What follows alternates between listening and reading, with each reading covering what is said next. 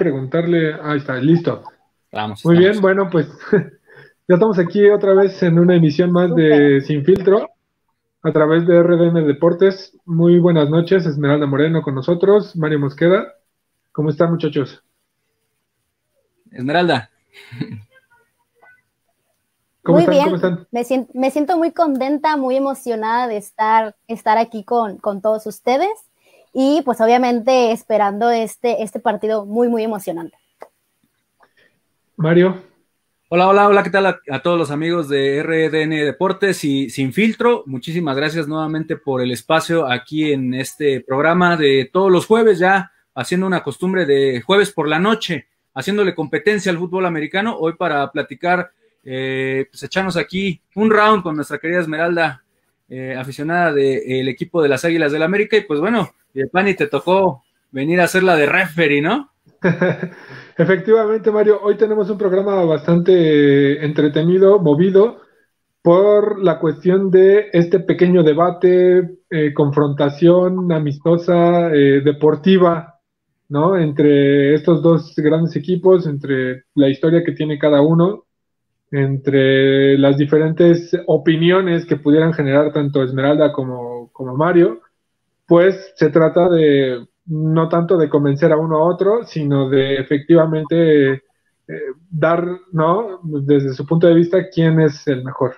O para ustedes, ¿por qué ganarían en el partido del día sábado? Entonces, no sé si, si ¿quién con quién empezamos, con quién va arriba en la tabla, con primero las damas, con quién va abajo en la tabla. Este, cómo ven, muchachos? Yo creo que de cualquier manera empezaría la señorita Esmeralda Moreno, ya que va arriba en la tabla su equipo, su equipo tiene un título más en, su haber, y pues igualmente primero las damas, entonces adelante, por favor. Esmeralda. Fíjate, se nos, se nos perdió ya por ahí. Se, se, un poquito.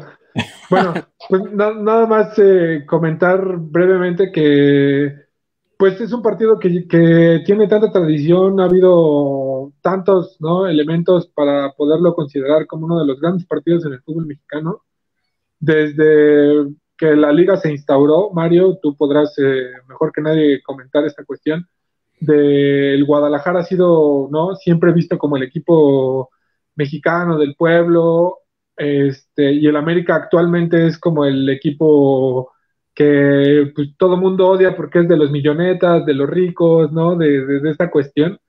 Sin embargo, pues no, nunca, nunca conocemos la historia real en esta cuestión de, pues el América nació siendo un equipo del pueblo, ¿no?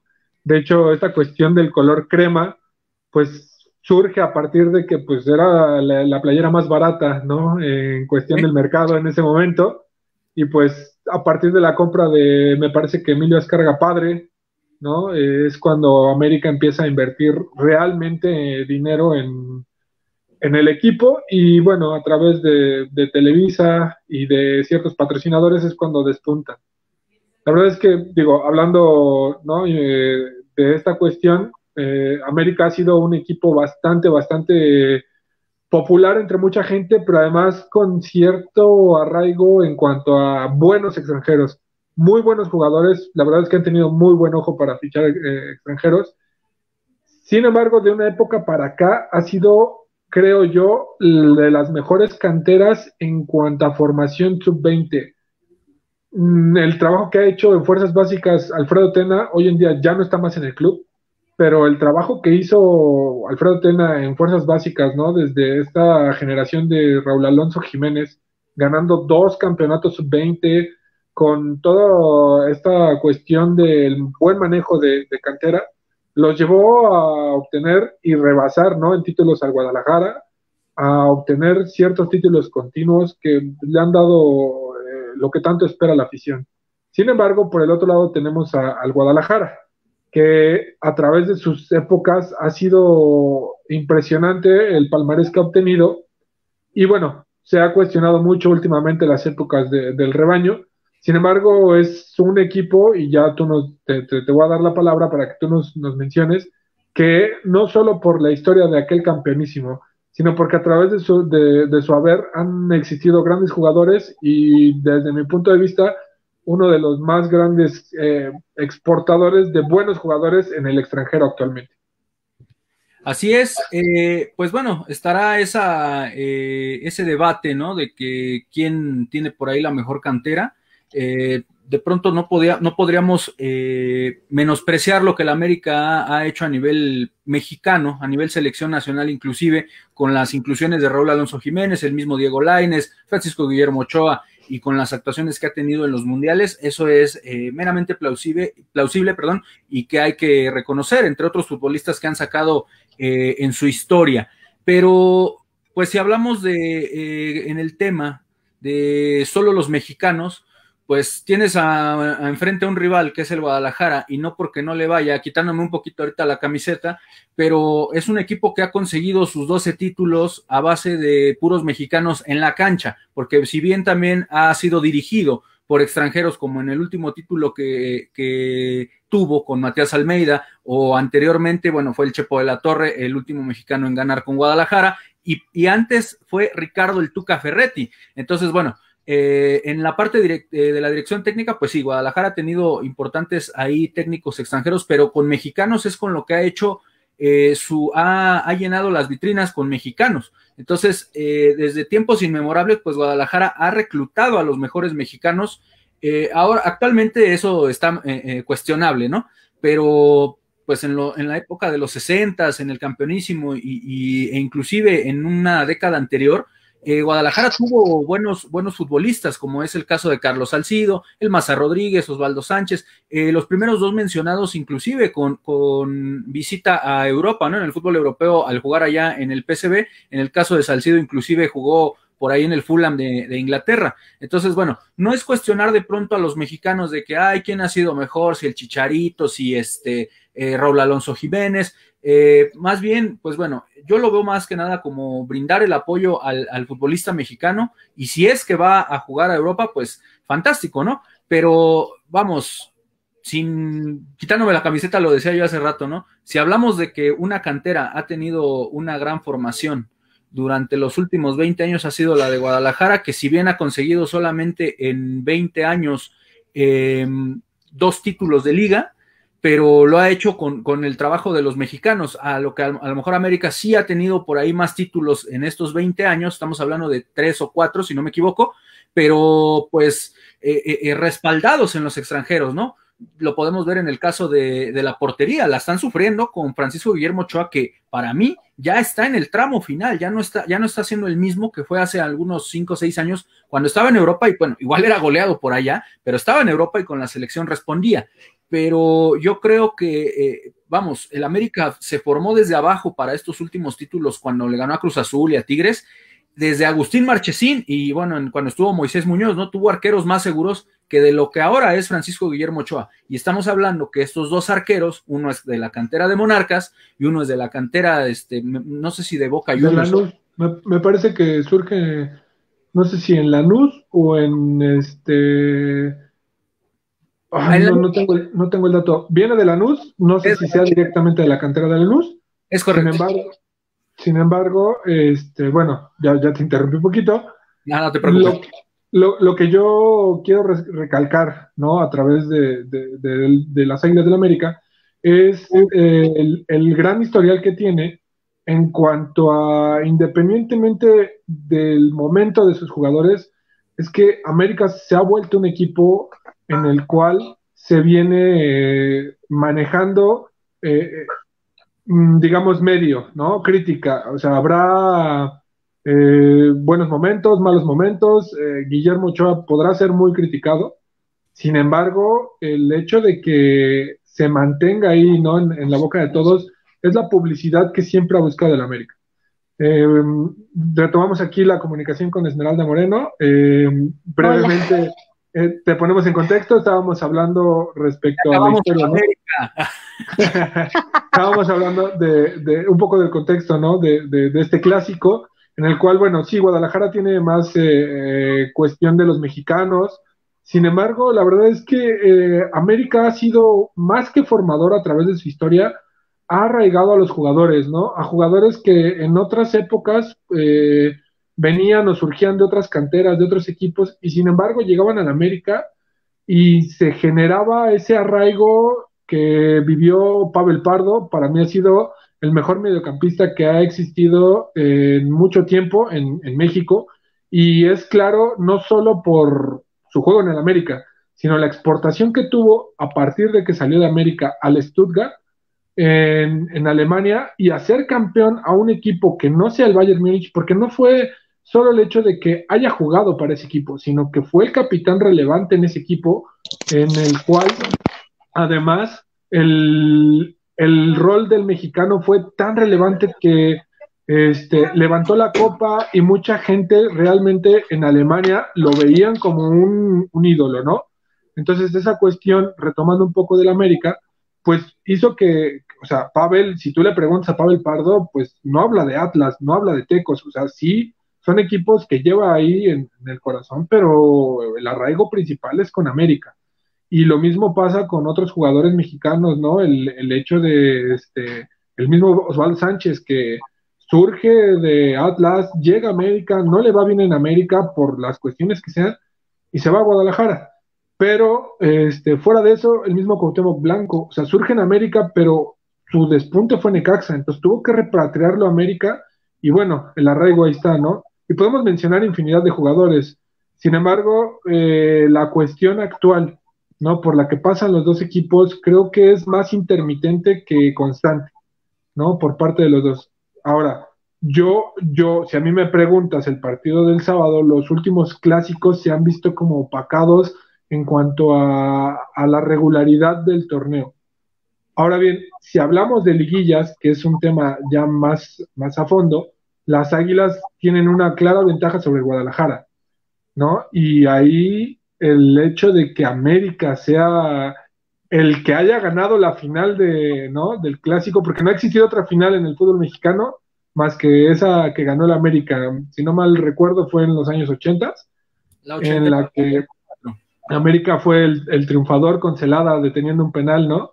Entonces, en esa cuestión, digo, América ha sido, ha sido superior y a pesar de que América vino a la baja en los noventas, retomó eh, como equipo grande que es y hoy en día, ¿no? Está ahí en, boca de todos y podrá gustarle o no el juego a su afición, pero sigue estando en los primeros planos, ¿no? Qué bueno que comentas eso porque es muy cierto lo que decías de Memo Ochoa. Memo Ochoa actualmente es el portero más criticado del fútbol mexicano. O sea, por donde lo veas, por lo que está haciendo, porque es el portero que más goles ha recibido en el torneo, porque se le van pelotas que dices, no te pases, o sea, si yo fuera portero, a mí no se me van. Pero es muy fácil para la afición, para el fanático, para no solamente aficionado al América, sino aficionado al fútbol, es muy fácil criticar, muy fácil el decir, yo pudiera ser más que tú o si fuera este portero, o sea, lo haría mejor.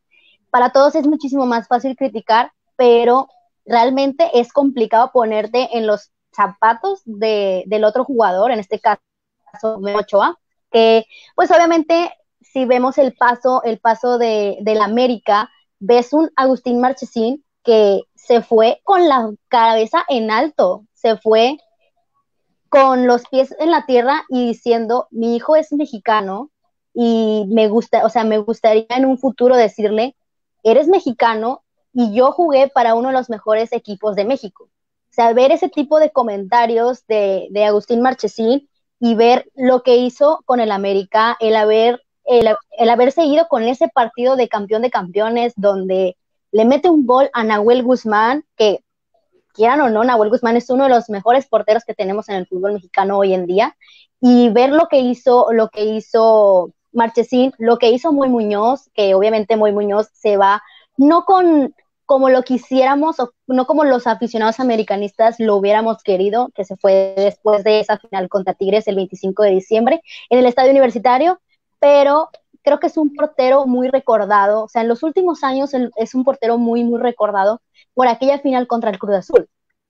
Ese gol, que quieran o no, si se desvió, si lo desvió alguien del Cruz Azul, iba a donde sea. Iba tal vez, a lo mejor no tal vez a portería, iba al pie de un jugador del Cruz Azul, pero la intención ahí está. Entonces, realmente el pensar ahorita o el decir, no es que Memo Ochoa no está haciendo las cosas bien, yo como aficionada del América lo digo, no me gusta cómo lo está haciendo. Si nos vamos, si nos remontamos a los años pasados donde estuvo Memo Ochoa, yo digo, ese es el Memo Ochoa que conozco. Es el Memo Ochoa que a mí me gustaría que regresara en el América. Ahora Miguel Herrera lo pone de capitán y está ese debate entre los mismos aficionados del América que dicen, a ver, tienes a, más jugadores con mayor capacidad y pones a Memo Ochoa que la está regando en todo el sentido posible, lo pones a capitán, pues aquí estamos jugando. Pero obviamente eh, yo creo que va a ser, va a ser muy, muy importante el hecho de la portería. Obviamente la portería es muy importante. El, si quieres ganar, si quieres empatar, si quieres perder, toda la culpa va a ir hacia, hacia el portero. Si salen las cosas bien, se van a ir, van a enfocarse, Memo Ochoa lo hizo súper bien o el equipo lo hizo bien, pero si pierden, todos también contra, contra Memo Ochoa. Entonces hay que... Sí, no, justo esto que mencionas, Esmeralda, eh, me parece un tema importante para darle la palabra a Mario en cuanto a la portería, porque el debate en América no es quién debe de sustituir a Memo Ochoa, el debate es, Ochoa debe mejorar porque él es el titular y no hay más, ¿no?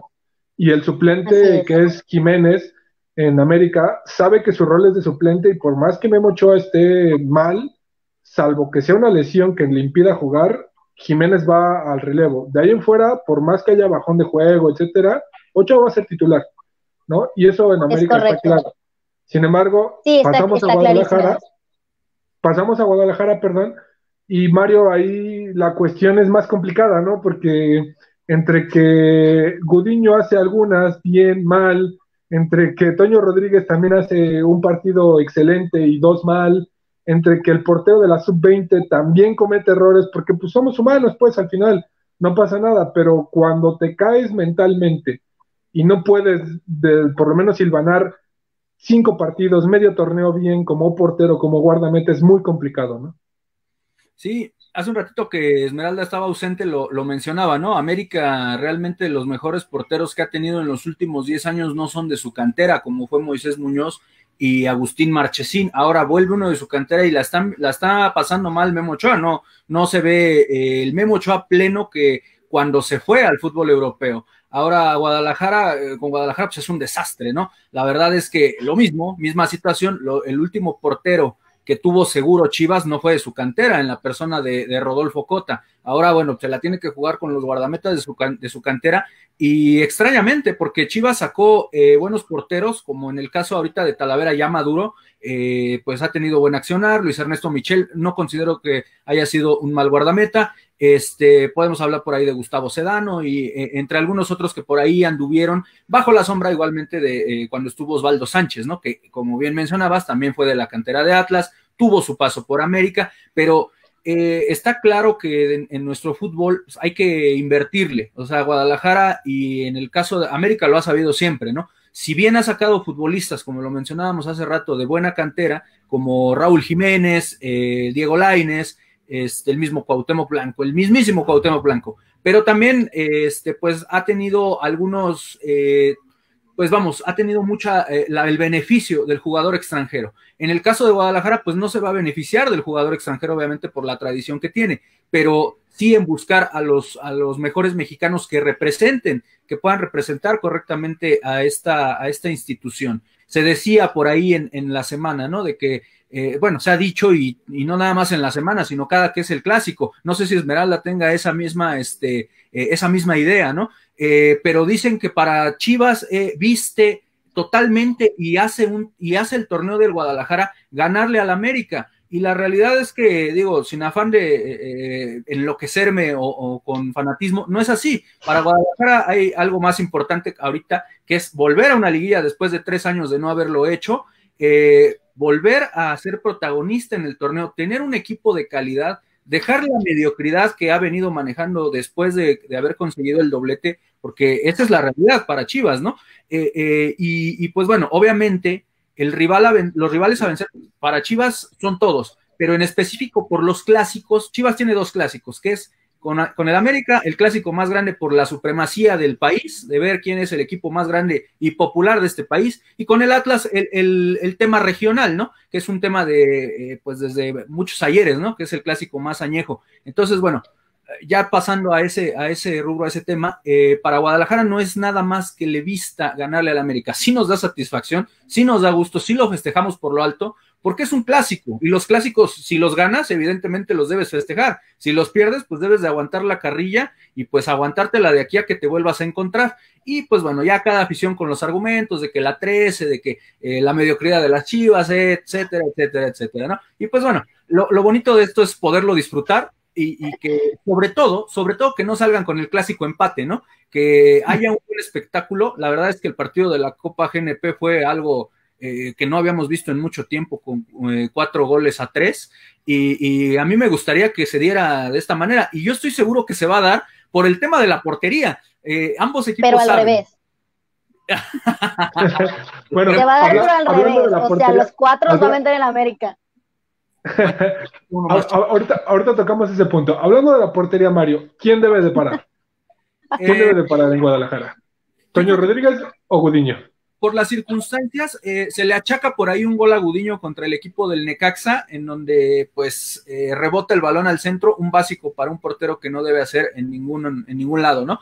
Pero al final del día no, no va el resultado, el partido. Eh, Antuna y Vega le vienen a salvar ahí la, la noche a Gudiño, les debe la cena todavía, y pues es por ello que él va a hacer el que ataje en el Clásico Nacional, ya que Toño Rodríguez tuvo dos importantes errores que fueron al resultado para Guadalajara y Víctor Manuel Bucetich no se va a exponer con esos antecedentes a que el nerviosismo en un clásico, en un partido de, la envergadura que es el clásico nacional contra el América en la cancha del Estadio Azteca, pues le vaya a, a, a, regar, a regar los tamales, ¿no? A mi, a mi querido Bucetich. Entonces, la verdad es que no se va a exponer, ya probó a a lo mejor no le convence tampoco del todo al Rey Midas, pero pues es lo que le dio resultado. Al final del día, como decía ahorita, no va al resultado el error que tiene Gudiño y pues bueno, yo creo que se la va a jugar con Raúl Gudiño en el arco. Ahora bien, en esta cuestión pasamos un poco a lo que es la defensiva, porque porque bien mencionaban los dos, en el partido de la GNP hubo muchos goles, pero hubo muchos errores defensivos. Dejemos de lado ya la portería, ahora pasemos a lo que es la, la defensa. Esmeralda, en cuanto a la América, en lo más criticado han sido sus centrales, los dos centrales que han sido titulares en lo que va de pretemporada y ahora este, en este torneo. La verdad es que han dejado muchas dudas, han habido errores a, balón parado, no directamente de los centrales, pero sí de la saga defensiva. Y en esta cuestión yo te preguntaría, ¿crees que la defensiva del América está lista para tener regularidad por, los partidos que vienen dando? Mira, es una pregunta muy importante y muy, la verdad es algo muy, muy bueno, porque obviamente hemos escuchado y hemos visto, no, o sea, no solamente escuchado, sino creo que claramente todo el mundo lo ha visto. El América es mencionado o es catalogado actualmente como la mejor ofensiva, pero al mismo tiempo que es la mejor ofensiva, es la peor defensiva. Entonces, uno tiene las dos virtudes, o en este caso, y, un, y una derrota, no, aparte, siendo el, equipo, uno de los equipos más importantes del fútbol mexicano, eres el equipo, eres uno de los equipos de la capital, eres el más campeonísimo, eh, tenemos más campeonatos, tipo, por ahí hay que, hay que mencionar, ¿no? Eh, realmente un equipo como el América, creo que en vez de traer bombas como jugadores bombas, porque quieres traer jugadores bombas que estén en la delantera, que estén en la portería, pero realmente enfocarte en lo que, o sea, en lo necesario. ¿Qué necesitas? Una mejor defensa. Está realmente, eh, pues, no, no sabría cómo decirte, estoy, se podría decir que decepcionada por las cosas que hemos visto últimamente. ¿Por qué? Porque obviamente todo el mundo lo vuelvo a mencionar, todo el mundo le echa la culpa a Ochoa. Pero tienes una defensa de agua, tienes jugadores de agua que, a ver, lo, que vimos en, el partido contra Toluca. El gol de Toluca llega de un, o sea, una jugada que dices no puede ser posible. ¿Cómo ves a la defensa del América tirada? No, no paran, no corren, no hacen absolutamente nada. Lamentablemente se nos lesiona Bruno Valdés y ese es el jugador que dices, lo necesito. Para un clásico como este, lo necesito. Ahora, obviamente el América está jugando el primero de sus tres clásicos. Los tres clásicos son seguidos. Recibes al equipo de las Chivas. Luego regresas al Estadio Azteca, pero para jugar de visitante contra Cruz Azul. Y luego vuelves a jugar en el Estadio Azteca para recibir a Pumas. Son tres clásicos muy importantes. Obviamente, el más importante, tanto yo creo que para los jugadores como para la afición, es el clásico nacional, es el clásico contra Chivas. Pero tienes los tres clásicos de golpe. Así como van, así, así llegan, así, así los juegan. Yo la eh, verdad estoy un poco temerosa, ¿mané? ¿Es quejado de los tres como el piojo? No, no, no. Ay, no, no, no. Yo la verdad, ahorita que mencionas lo del piojo, se me hace un, una tontería el comentario que hizo. Tú como el equipo más, uno de los equipos más grandes del fútbol mexicano, ¿qué es lo que debes hacer? Afrontar, afrontar los juegos como son. Como tú decías, para el equipo de las Chivas, todos los partidos son importantes y no solamente el juego bien porque me enfrento contra el América. Para el equipo del América, que es uno de los más grandes, ese es el pensamiento que tú como técnico, si como aficionado lo tienes, como técnico muchísimo más. ¿Por qué? Porque los jugadores piensan lo mismo que tú. Y si a ti te ven derrotado, ellos mismos se van a derrotar. Entonces, antes de retomar como el tema de lo de la defensa, regresando al tema de lo, el comentario de, de Miguel Herrera, sí se me hace muy de mal gusto. ¿Por qué? Porque si pierden, vas a decir, ay, es que nos pusieron los, los tres clásicos seguidos. Y es un comentario y es un pensamiento mediocre para un director técnico como lo es Miguel Herrera y para un director técnico que es del equipo del América. Piénsalo en Mazatlán, piénsalo en Juárez, piénsalo en, en Atlas, piénsalo en, equipo, en San Luis, pero en un equipo como América dices, no va, tu comentario no va. Entonces, ¿por qué? Porque obviamente eh, empieza ese, ese pensamiento crítico dentro del equipo del América. Si tú como director técnico ya lo estás diciendo, como jugador, ¿qué puedes esperar? Ahora, conociendo al Piojo, ¿no crees que sea una estrategia para dejar de hablar de esta cuestión defensiva? Porque la verdad es que han trabajado muy mal el balón parado y han trabajado muy mal la defensiva. Tú ya lo dijiste, es el equipo más, más, este, más goleado o el, el de peor defensiva puedes meter muchos goles, pero si te sigues si te siguen metiendo tantos como los que anotas, pues no, no tiene caso, ¿no? Entonces, ahí yo consideraría que puede ser una estrategia del piojo para que se hable más de lo que él dice a lo que a lo que a criticar o enfocarse en los trabajos de cancha defensiva. No lo sé, solamente él y los jugadores que viven el día a día y, la cuestión interna podrán desmentirnos, sin embargo, yo, yo te preguntaría nuevamente, ¿quién podría suplir un poco el rol de, Bruno Valdés? Ya que efectivamente es, eh, digamos que es el defensa del América que tiene más goles. No solo de este torneo, que diga, no solo del torneo pasado, lleva tres o cuatro torneos en los cuales él ha metido más goles, inclusive que algunos delanteros, ¿no? Entonces, sí, es el, es el referente del equipo. Mira, yo creo que el América, primero, contestando la primera pregunta de tal vez si es por el tema de la defensiva, creo que las cosas siempre se demuestran en la cancha. Tú puedes decir que eres el mejor, pero las cosas se demuestran en la cancha. Entonces, pues vamos a ver de qué está hecho Chivas y de qué está hecho el América. Creo que en este clásico llega como favorito el equipo de las Chivas, porque es el, entre los dos es el que menos ha recibido goles comparación del América, pero también vemos a una América que se destaca por grandes figuras, por esa sensación y ese dinamismo de van perdiendo, pero de repente remontan, como lo que hicieron con el equipo de Puebla.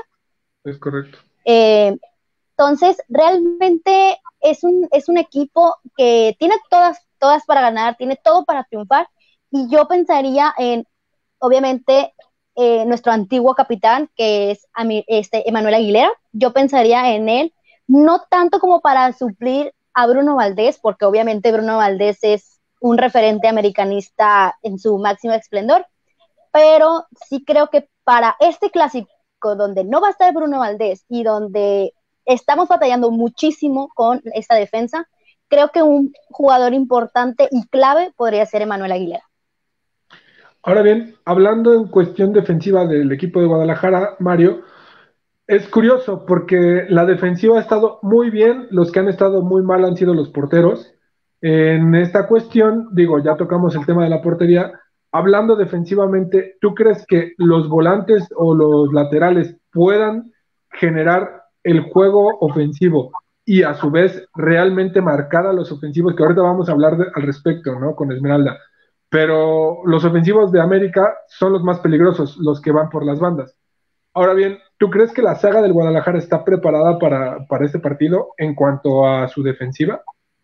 con todo y que se ha cuestionado tanto el accionar de Miguel Ponce, de Chicote Calderón, inclusive por ahí hasta de Gilberto El Tío Sepúlveda, seleccionado nacional, por cierto, eh, Guadalajara pues ha estado defensivamente bien, lo que le ha fallado, al ratito vamos a llegar ahí yo creo, es la, parte de la delantera, ¿no? Tienen por ahí la, la pólvora mojada y pues ahí algunas fallas, ¿no? Pero yo creo que Guadalajara sí tiene eh, en la persona de Irán Mier a un líder ya en la defensa que le venía haciendo falta desde hace ya un par de torneos, ¿no? Eh, Jair Pereira lo había sido y posteriormente, bueno, le deja ese, esa batuta a Irán Mier, que está llevando bien las cosas y creo que Guadalajara ha encontrado dentro de todas las críticas, como lo mencionaba ahorita, una solidez eh, con las bandas con eh, Jesús Enrique el Chapito Sánchez, ya si por ahí este, pones al Chicote o a Ponce, bueno, en lo personal, aunque muchos han, cuestionado el que juegue eh, Cristian el Chicote Calderón, pero a mí me gusta más que esté Ponce, porque aunque de pronto también se avienta sus regazones, pero es el hombre eh, por físico, eh, por oficio, que debe de estar ahí, ahí, abajo, porque el Chicote yo lo, yo lo visualizo más ofensivo. Entonces, por ahí han conformado una buena defensa y en conjunto con los, con los contenciones, ya, ya me estoy yendo un poquito más adelante, yo creo que a Guadalajara lo que le duele un poquito más es esa parte eh, entre la portería y los contenciones. La, central y los laterales están, están bien para, a mi consideración,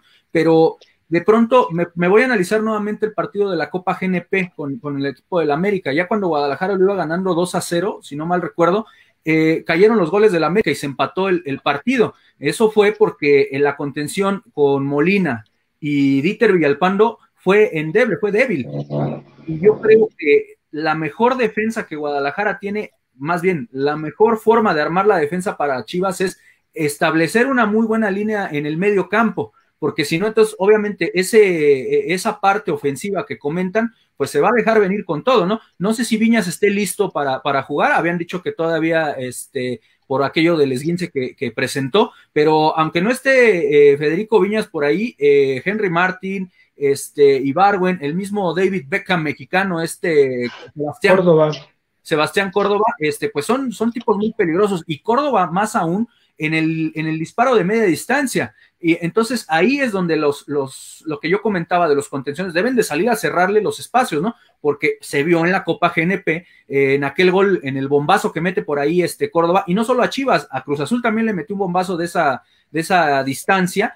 Eh, entonces, obviamente eh, eh, ambos equipos, ambos conjuntos van a saber que, que, que más bien que le duele a Guadalajara y, bueno, en el caso de Chivas va a saber que le duele a la América la portería, intentarán tirar, entonces deben de hacer un aparato defensivo sólido en conjunto con, con, la, con el medio campo. A mí me parece que el América sí es eh, demasiado peligroso por los futbolistas que presenta en, el, en la ofensiva, pero si Guadalajara sale con el mismo propósito que lo hizo jugando contra el equipo de, Tigres y en los últimos cuatro partidos lo ha hecho. En los últimos cuatro partidos ha recibido dos goles, eh, tres goles, perdón. Recibió uno en, Monterrey, uno en, Guadalajara contra el Querétaro y otro más en Aguascalientes.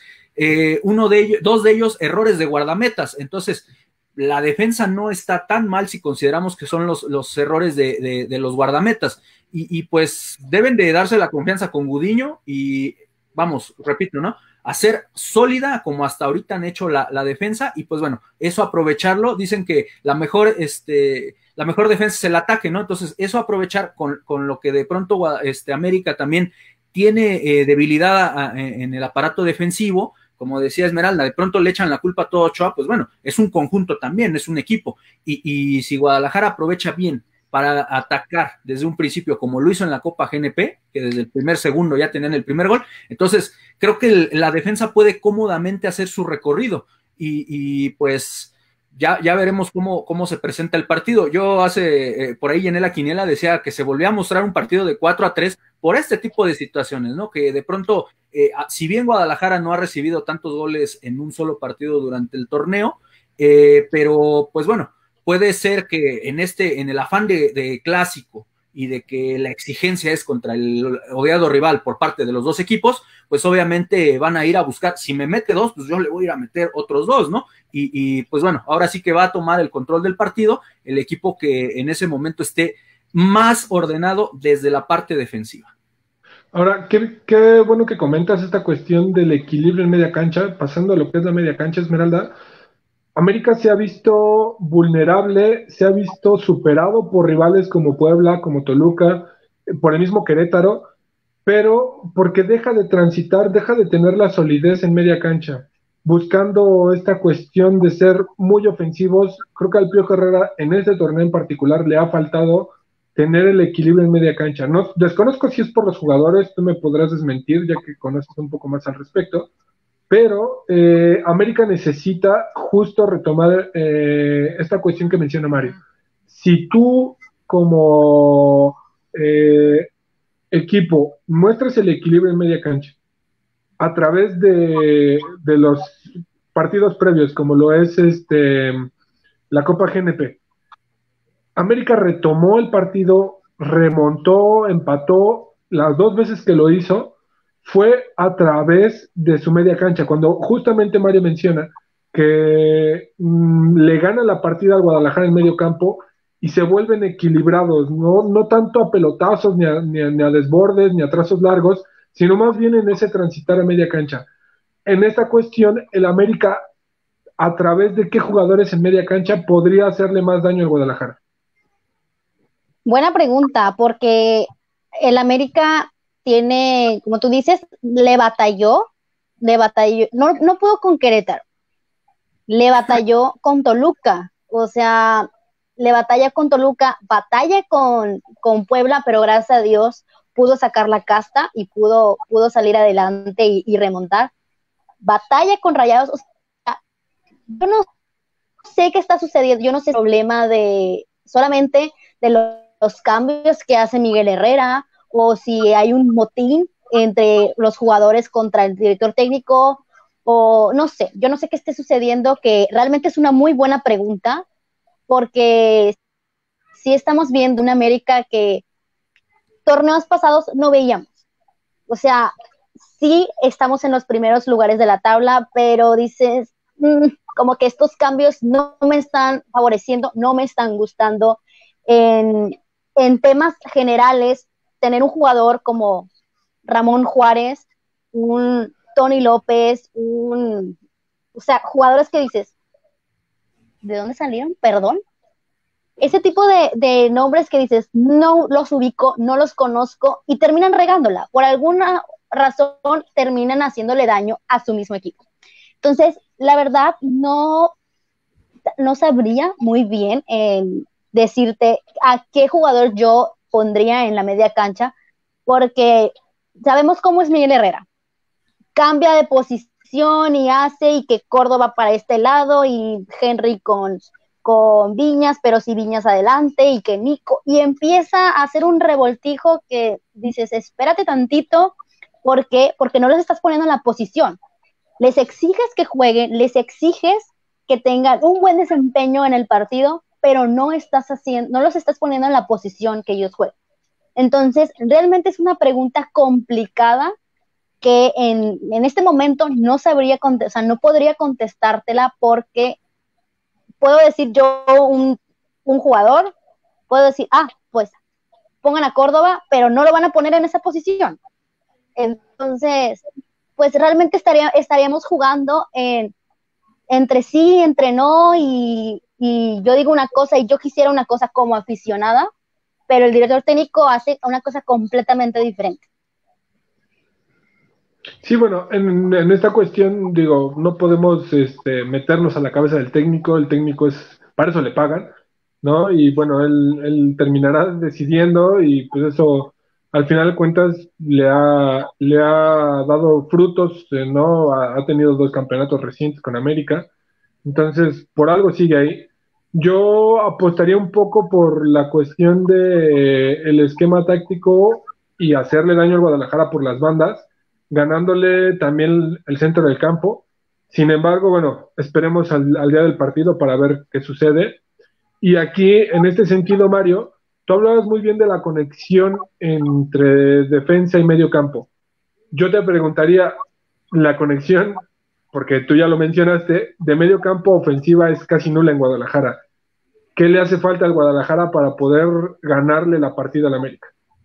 En pues esta cuestión, hablando de medio campo para conexión medio campo delantera. Para este sábado, con lo que tiene Irepani, porque si, si le hablamos de que qué le hace falta en general, es un 10, ¿no? En Javier Eduardo López Guadalajara no lo tiene. Este, pues por ahí de pronto improvisa a Vega y el que se ha tenido que, el que ha tenido que agarrar esa batuta es Fernando el Nene Beltrán. Entonces, eh, pues vamos, es un doble contención, el contención original es Molina y este Nene Beltrán sale al ataque, ¿no? Es como más enganche. Entonces, Guadalajara lo que necesita es no sentar a Fernando Beltrán, porque de pronto no lo entiendes cuando ves la alineación contra el Necaxa y salió Dieter Villalpando, que Dieter, pues dicho sea de paso, no convence a nadie, a nadie acá en Guadalajara, ¿no?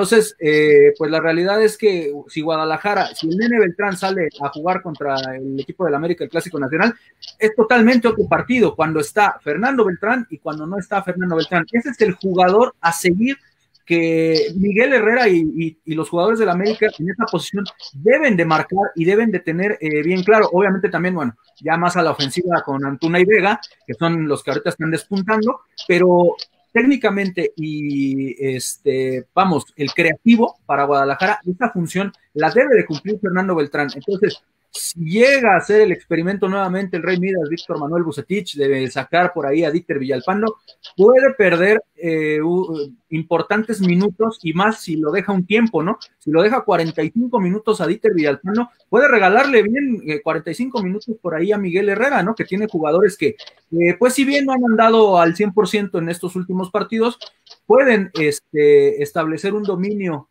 ahí sobre, sobre el medio campo, sobre futbolistas como Dieter Villalpano y bueno, un viejo conocido de la afición americanista, eh, Jesús, el linebacker Molina, que pues ya yo pienso que de pronto ahí a Chucho ya eh, es, es, aferrado, es aguerrido, pero ya la edad ya le va dando, ya le va cobrando por ahí eh, factura, ¿no? De que de pronto jugadores exactamente más jóvenes, más rápidos, pues sí.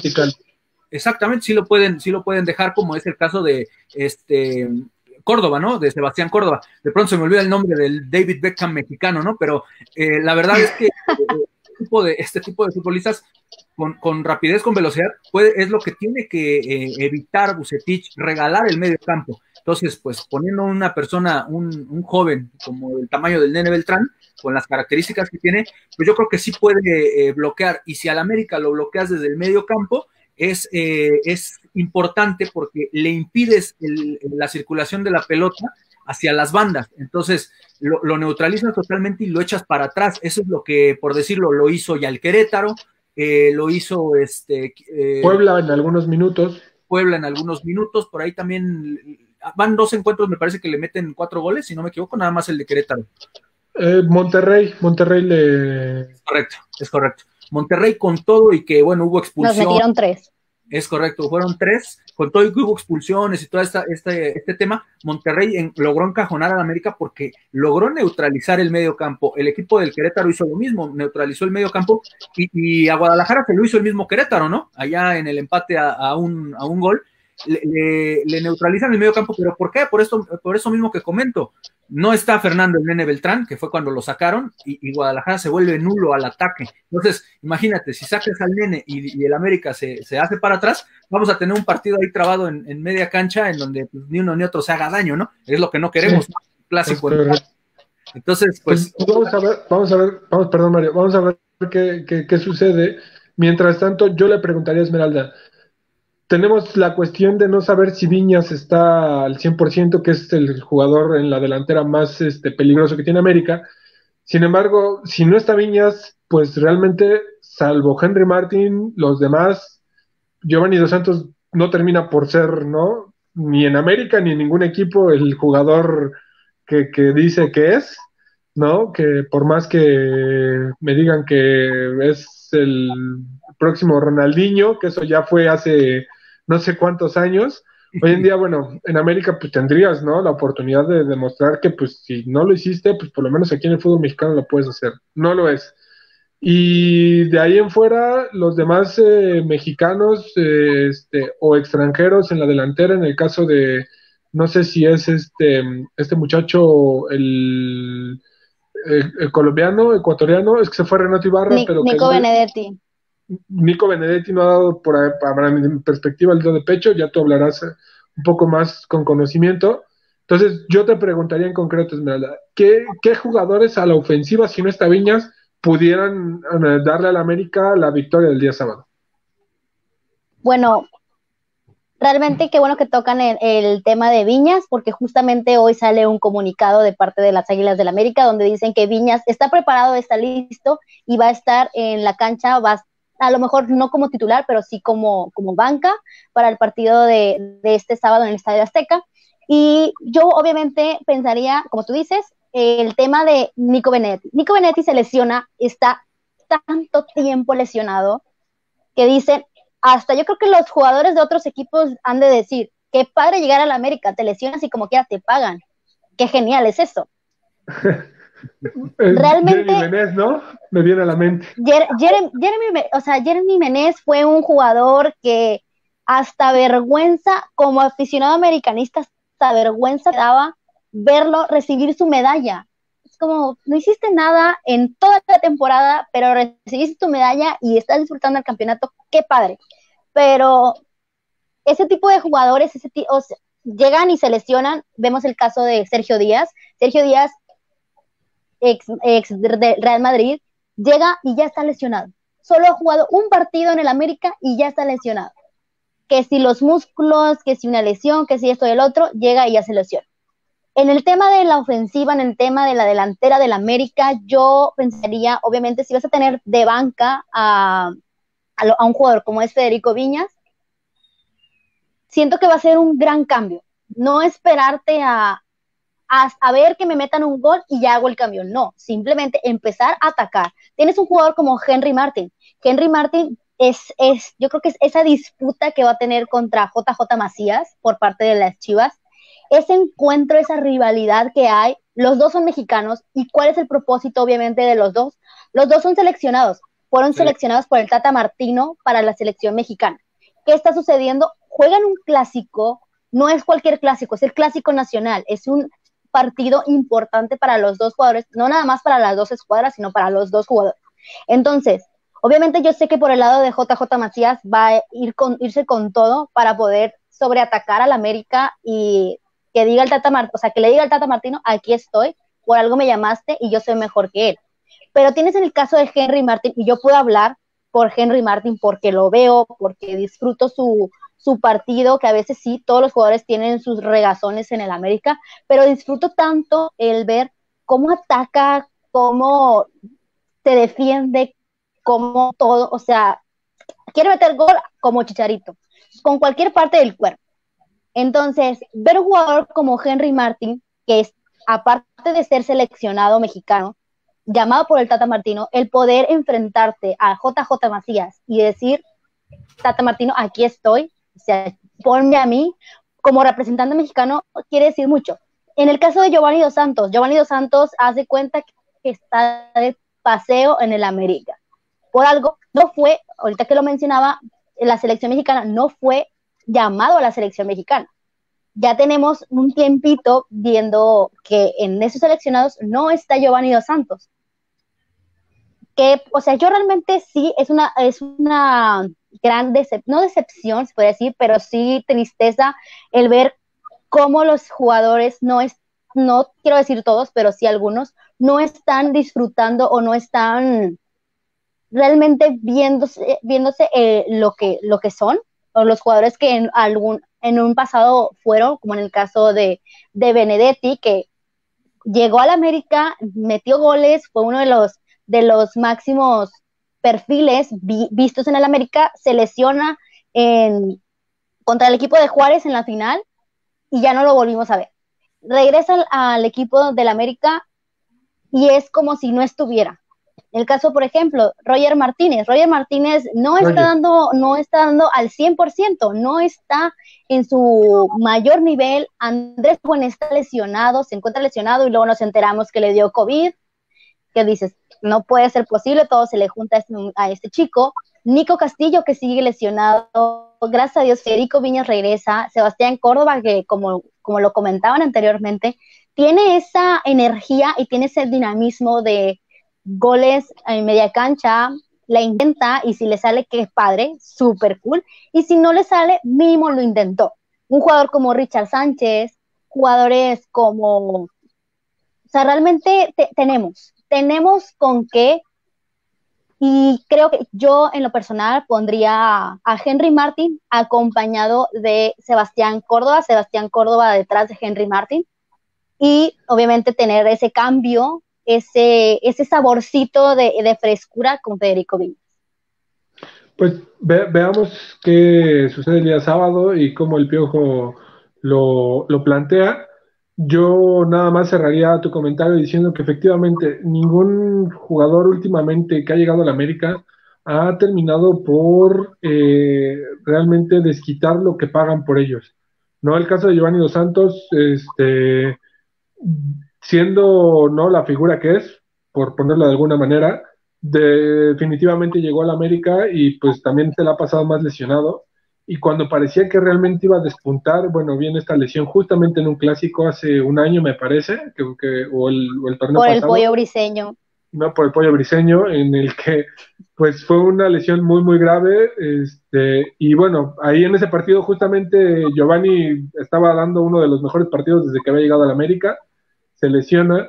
Y eh, hablando de Roger, ¿no? Roger este, ha sido catalogado como por Miguel Herrera como la solución porque pues él se quería ir, al final no se fue y estaba dispuesto, ¿no? A, demostrar, pero pues ha quedado a deber. Entonces, veamos qué sucede el día sábado con el América en, cuestión de, ofensiva. Y yo esperaría que si Viñas va, a entrar, por lo menos eh, no lo arriesguen a que se lesione más, porque entonces América ya no va a tener para los siguientes clásicos, ¿no? E, esta cuestión, que es ahí donde entraría la cantera, ¿no? O sea, América tiene muy buena cantera trabajada y, cerraremos tal vez con, con, ese punto este, el programa, pero definitivamente América ya no es para hacer estas grandes contrataciones de traer a un Slatan, de traer, ¿no? Este, a un Luis Suárez, o, al que tú me digas. O a, un a un Arturo Vidal que tanto se mencionó, pero no sé si recuerdan aquella vez que sí va a llegar Slatan y la bomba, el refuerzo bomba fue Renato Ibarra. Entonces, como aficionados, ¿qué puedes esperar? Es que, digo, al final América mal acostumbró a sus aficionados. Hoy en día el mercado para América, ¿no? Ya deja de, estar, ¿no? Tan, inclusive, o sea, digo, hablando un poco en general, Guadalajara gasta más que América. ¿Por qué? Porque América encontró una fórmula en la cual eh, adquirir jugadores sudamericanos jóvenes, mexicanos, darle oportunidad a mexicanos, ¿no? Eh, el caso de Córdoba ha despuntado, Laines cuando despuntó, Jiménez en su momento, pues América encontró otra fórmula por ahí. Entonces, este, esperemos que le dé resultados a, mediano o corto plazo, porque si no, bueno, en América no están para decir dos torneos, tres torneos, no clasificar como Guadalajara, porque entonces hay cambios.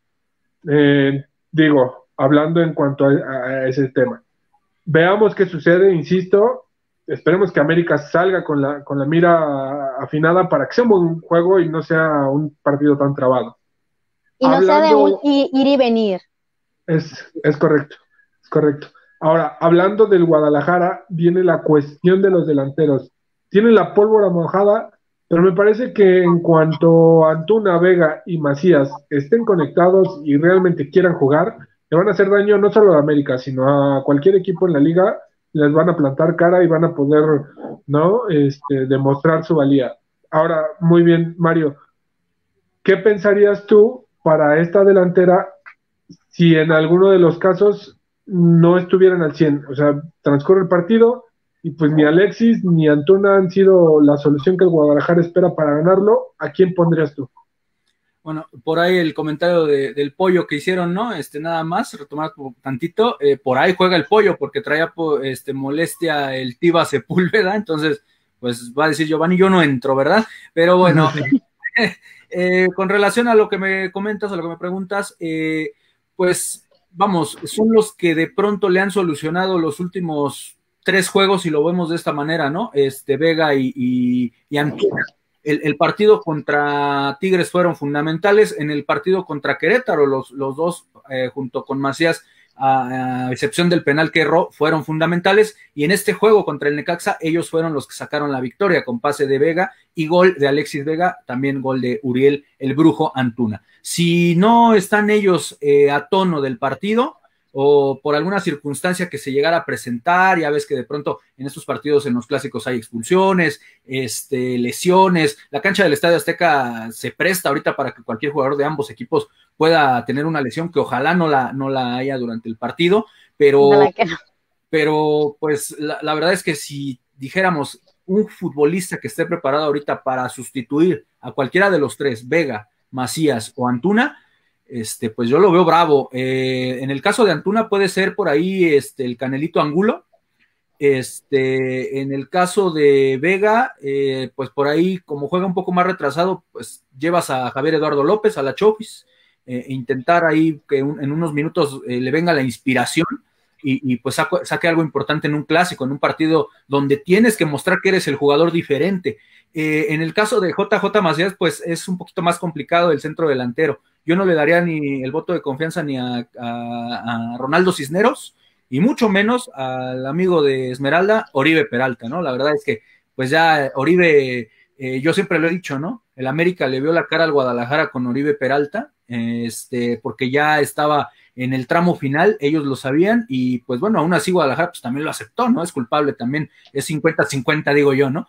Y, pues la realidad es que no, ahorita no tiene un sustituto Macías, sin ser Macías el, el, futbolista killer que habíamos visto en el León, ¿no? Sin, sin ser el, el, goleador que habíamos visto allá con el equipo de la Fiera, no tiene un sustituto. A lo mejor si sacas a Macías, pues bueno, mete otro futbolista más retrasado y puedes adelantar a, Alexis Vega. Esa yo le vería más factible la solución para Víctor Manuel Bucetich, pero en este momento ni Saldívar, ni Cisneros, ni el mismo Oribe Peralta son pieza para que podamos decir son los futbolistas que le puedan hacer una sustitución en algún momento si Macías la necesita. Eso es de pronto lo que dijiste ahorita, ¿no? Tristemente Guadalajara sí gasta más porque, bueno, le venden el futbolista mexicano al doble, pero no gastó, creo yo, en futbolistas a la altura del, del equipo, ¿no? En este caso, pues bueno, eh, yo creo que para haber tenido un sustituto ahí de JJ Macías, pues hubieras podido invertir en algún otro futbolista, o por qué no, retener a Alan Pulido y pues por ahí los dos, este,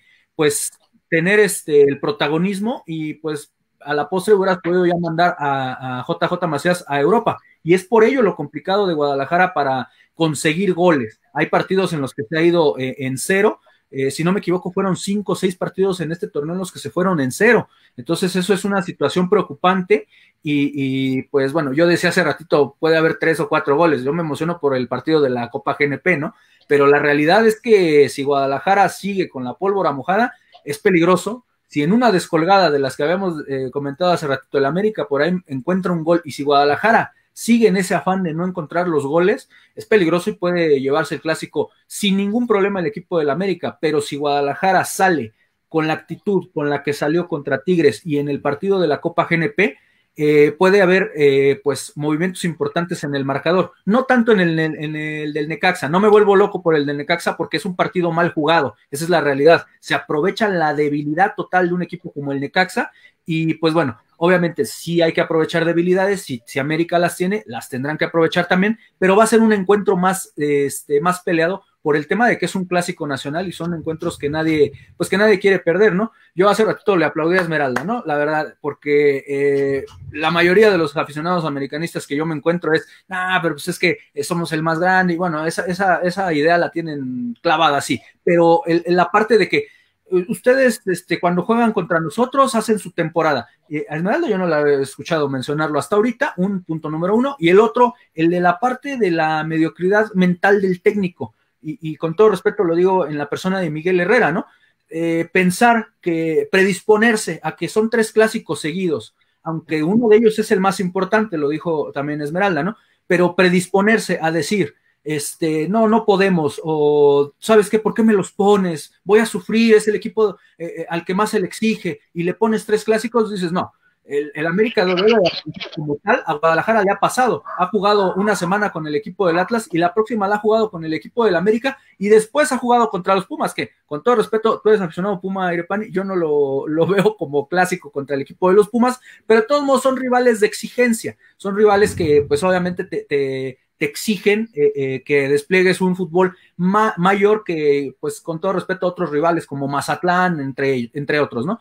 Pero, pues bueno, combinando los temas, pues estoy totalmente de acuerdo. Yo por eso, bueno, lo mencioné ahorita que tuve la palabra, aplausos, porque eh, sabe la posición del equipo al que, por el cual está de aficionada y sabe que son partidos importantes todos y que sabe también que para nosotros no representa eh, solamente la temporada ganarles a ellos. Si ya nos vemos en una liguilla, nos encontramos en una, fase final, ahí sí representará más, porque bueno, eh, es el dolor de quedar fuera de las liguillas ante el equipo del América y viceversa. Cuando, cuando, ha quedado el equipo del América fuera eh, por parte de Chivas, pues igual es el mismo, pienso yo que es el mismo dolor, ¿no?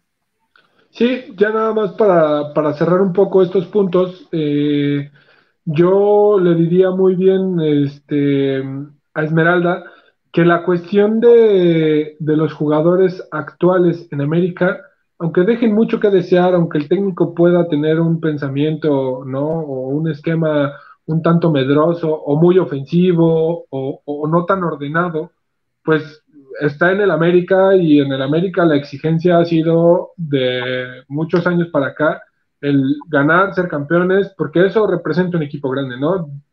Y un equipo grande en cualquier parte, con historia, con tradición, con muchos títulos, pues efectivamente lo que busca es trascender. ¿Y cómo trasciendes? Pues ganando todos los partidos. No se van a poder ganar todos los partidos, pero pues lo intentas, ¿no? Y eso es a lo que ha aspirado América. Podrá ser criticado por su estilo de juego, podrá ser criticado por eh, los campeonatos que ha obtenido últimamente, porque han sido campeonatos, pues, a lo mejor no tan visibles, ¿no? Porque fue contra Cruz Azul o etcétera, o, lo que sea. Sin embargo, eh, América ahí está, América no le da pie a nadie a decir, este, no, pues es que juega medroso. Podrá jugar medroso, pero juega a ganar. Podrá jugar, podrá golear, podrá no gustarles, este, juega a 1-0, lo que sea. América ahí está, y, como equipo grande y como equipo de tradición, pues no deja de, buscar los partidos y los campeonatos, que es lo más importante, ¿no? Cualquiera quisiera estar en el lugar de América, inclusive el mismo Guadalajara lleva Mario diciendo que, tiene tres años sin clasificar, tres, perdón, tres temporadas sin clasificar a, a, liguilla, cosa que no le ha pasado a América. O sea, América, ¿cuál fue la última vez, la última temporada en que no estuvo en liguilla? Me parece que fue hace más de cuatro años, no lo sé, no, no, no tengo el dato ahorita, pero este, yo no recuerdo una liguilla reciente sin la participación del América. Qué bueno que tocas ese tema porque realmente, bueno, ahorita el equipo de las Chivas puede clasificar, son 12 los que clasifican ahora en liguilla, entonces pues fácil pueden pueden estar dentro de los 12, ya si no estás dentro de los 12, pues la verdad qué vergüenza, pero yéndonos al lado de como, como América, América es un como tú lo dices, o sea, es un equipo importante, no solamente, y no solamente conocido en México, sino mundialmente hablando. No será de los más importantes mundial, o sea, en todo el mundo, pero sí es un equipo referente. ¿Por qué? Porque América es el equipo que más jugadores ha mandado al extranjero. Es uno de los equipos que tiene esa sensación y tiene ese, esa sed de que conozcan a sus jugadores. No por nada, Diego Laines se fue a Europa teniendo 17 años. Entonces, creo que, creo que es importante mencionar que obviamente los dos son equipos grandes, lo que lo es Chivas y lo es el América. Tenemos también el Cruz Azul y tenemos a Pumas. que si les está yendo bien ahorita tal vez es casualidad o es suerte, no sabemos, pero el equipo de la Mica todo, o sea, realmente yo creo que en los últimos 10 años, bueno, todos los años, pero en los últimos 10 años, en la última década, hablando de, eso, lo hemos visto peleando semifinales, peleando finales. No sé si recuerdan aquel partido que tuvieron justamente en, en, la temporada donde el América juega esa final contra, contra el equipo de Rayados en el Estadio Azteca, ¿qué sucedió? Juegan, van contra el equipo de Tigres y van al estadio universitario y ¿qué hacen? O sea, sacan un partido que nadie se esperaba, hasta Giovanni les metió gol, nadie se esperaba, ¿por qué? Porque eh, cuando más calladito vas, la gente menos te hace caso, pero es mejor disfrutarlo y, sacar la casa. Y qué bueno que Mario lo comentaba. Realmente eh, el, equipo de, la América tiene todo, tiene todo para ganar, tiene todo para triunfar. A lo mejor no llegan esos jugadores bomba como esperamos, que llegue un Messi, que llegue un Ronaldo, que llegue un Zlatan, un Ronaldinho como llegó al Querétaro, pero sí tiene jugadores que es esa pelea, yo creo que esa es una pelea muy importante y se va a vivir en el clásico nacional. No solamente el enfrentamiento entre porteros, no solamente el, enfrentamiento por lo que es América y Chivas en el, clásico nacional, no, no solamente JJ eh, Macías contra Henry, sino mexicanos contra extranjeros.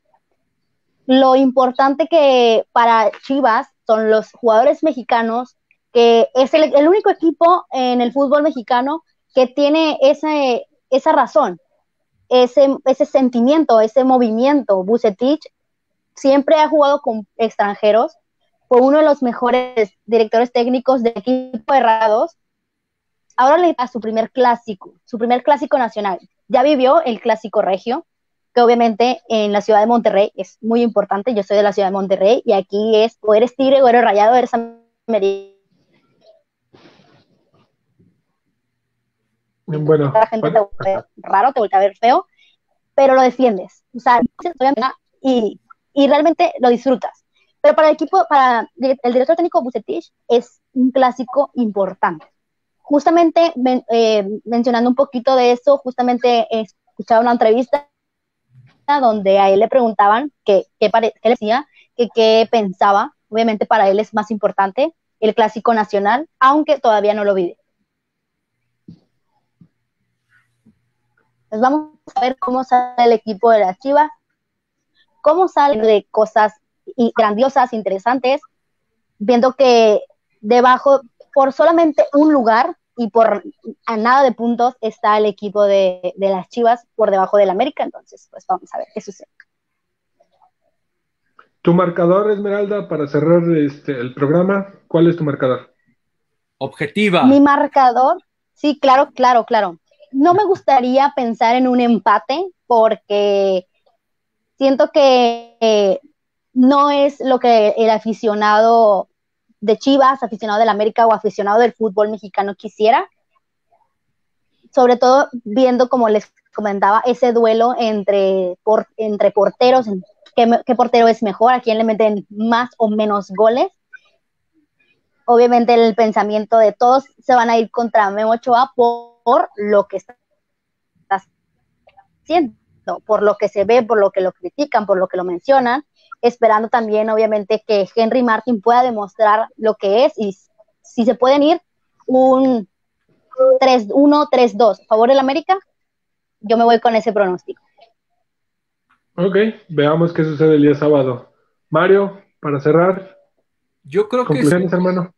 Así es, gracias, gracias hermano. Este, yo creo que si Guadalajara sigue bajo la misma tónica de ir en, en ascenso, en ascenso de juego y de resultados, eh, aprovechando un equipo del América a la baja que ha tenido partidos desastrosos como el de Rayados, como el de Querétaro, ya los habíamos comentado hace un ratito, y un partido flojo ante Puebla que termina ganando por los errores también del Puebla, eso es claro, y otro más flojo en la cancha del Estadio Azteca contra el Toluca, contra un Toluca débil, mismo que también le dio problemas al Guadalajara, eh, pues yo creo que el partido se puede tornar en un 3 a 2 en favor de Chivas, porque por lo que habíamos comentado hace un ratito ya también al principio del programa, que eh, van a ser, va a ser fundamental para esto la actuación de los arqueros, ¿no? Entonces, obviamente van a buscar el tiro de media distancia y pues sí, yo, yo soy como fan de que Guadalajara lo puede ganar 3 a 2 por, por esta situación, obviamente no irse en limpio en su arco,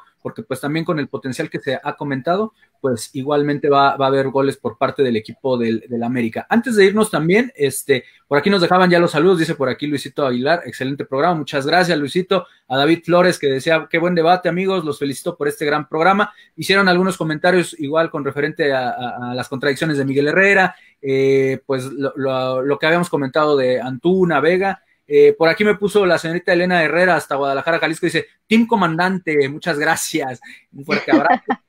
dice por aquí Leticia Garza, muchas felicidades a los tres, especialmente me gusta que una mujer conocedora de fútbol sea invitada a este programa, por eso le dimos su aplauso hace un ratito también aquí a la Muchas gracias. por, ahí, Luis Aguilar nos está diciendo que desde hoy lo dice, gana América 3-1, entonces Vamos a ver qué sucede para el día sábado. Dios te oiga, Luis, Dios te oiga. Pero bueno.